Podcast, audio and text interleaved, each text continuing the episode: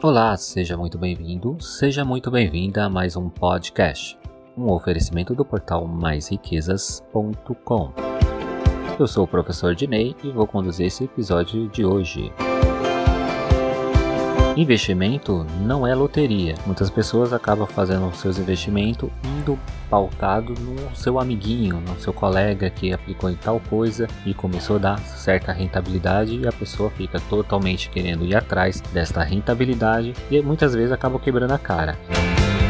Estamos aqui para tentar te ajudar a não quebrar a cara, te dando mais conhecimento sobre investimento. Hoje vamos tratar aqui sobre fundos imobiliários, o famoso FIIs. Você sabia que você pode perder dinheiro aplicando nesse tipo de aplicação? Pois é, muitas pessoas não te contam, mas tem muitos detalhes que devem ser analisados antes de aplicar em FIIs. Tem pessoas que acreditam que fundo imobiliário é igual renda fixa, simplesmente por causa que todo mês acaba caindo um rendimento mensal.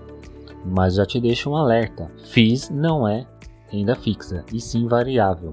Apesar de não ter a volatilidade que tem as ações, ela acaba tendo risco, e esses riscos muitas vezes não está adequado ao seu perfil de investidor.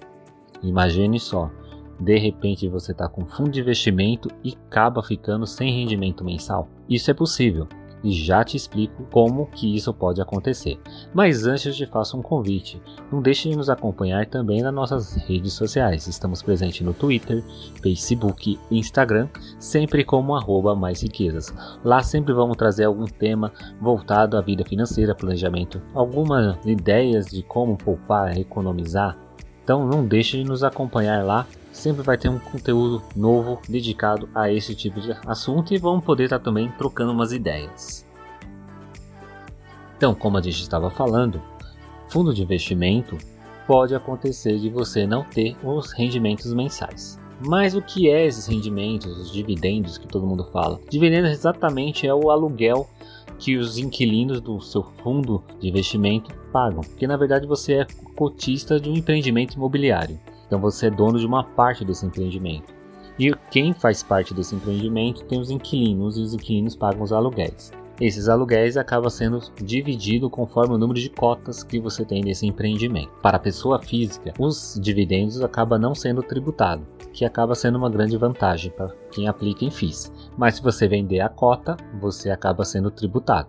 Existem tipos de investimentos imobiliários que são monoinquilinos, que significa aquele empreendimento só tem um inquilino. E se porventura aquele inquilino resolve entregar o imóvel, você acaba não recebendo mais os rendimentos mensais que estava acostumado cair todo mês na sua conta. Logo, o valor também das cotas vão desvalorizar, porque no mercado ela acaba não sendo mais adequado para alguns tipos de investidores porque pensam em ter o aluguel mensal. Se o imóvel estiver com vacância, então as cotas também vão ter uma queda. E quem é desavisado muitas vezes acaba vendendo as cotas, ou seja, comprou a cota na alta e acaba vendendo ela quando ela está em queda. E aí depois vai ficar reclamando, dizendo que foi um péssimo investimento, simplesmente porque não olhou o prospecto, que lá diz exatamente quantos imóveis tem, aonde está esse empreendimento, para você poder analisar se vale a pena ou não entrar nesse negócio. Além dos imóveis que só tem um inquilino, também existem os, os empreendimentos que têm mais de um inquilino. Então, o mais interessante você aplicar em fundo imobiliário é pensar em diversificação, porque isso você faz com que reduza o seu risco da carteira. Então, quanto mais diversificada é a sua carteira, menos risco você tem, porque você consegue mitigar esse risco. Isso também vale para as ações também, mas isso a gente vai deixar para tratar em um outro episódio, que a gente vai fazer uma série de rendimentos em renda variável. Eu aplicando um FII que tem mais de um imóvel, isso pode acontecer ter vacância, pode, mas também não vai ser aquela que você vai ficar totalmente 100% sem receber rendimento. É mais difícil, não é impossível. E aí, você sabia que você poderia estar perdendo dinheiro aplicando em fundo imobiliário? Nos conte, compartilhe a sua história. E você aplica em FIIs?